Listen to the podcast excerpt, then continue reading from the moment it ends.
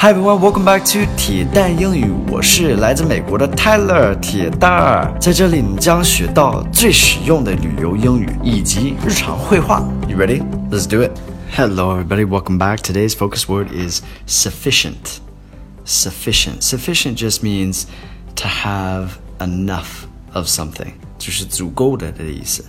So this is also another fun and kind of advanced sounding word that you can use a lot and in different ways. So learn this word. You can. It's a root word for many other words. So sufficient, sufficiently, uh, suffice. All these different ways to use uh, this word is. It's a cool word. Definitely put some focus on this.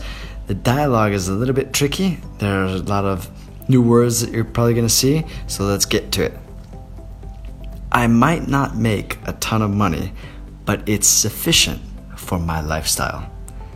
Good thing you don't live in New York, you'd be broke there.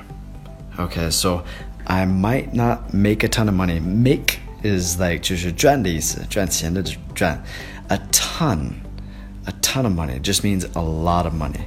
A ton 也是一个量词，我忘了，好像是吨的意思，就是呃、uh,，it's a big amount of weight, a ton of money, but it's sufficient for my lifestyle.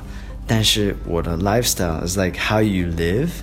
Um, 生活方式, um, 生活方法. I don't know how to translate that, but like the way you live your life, 怎么过日子, it's sufficient, 足够了. Good thing you don't live in New York. So 亏了你不在纽约住.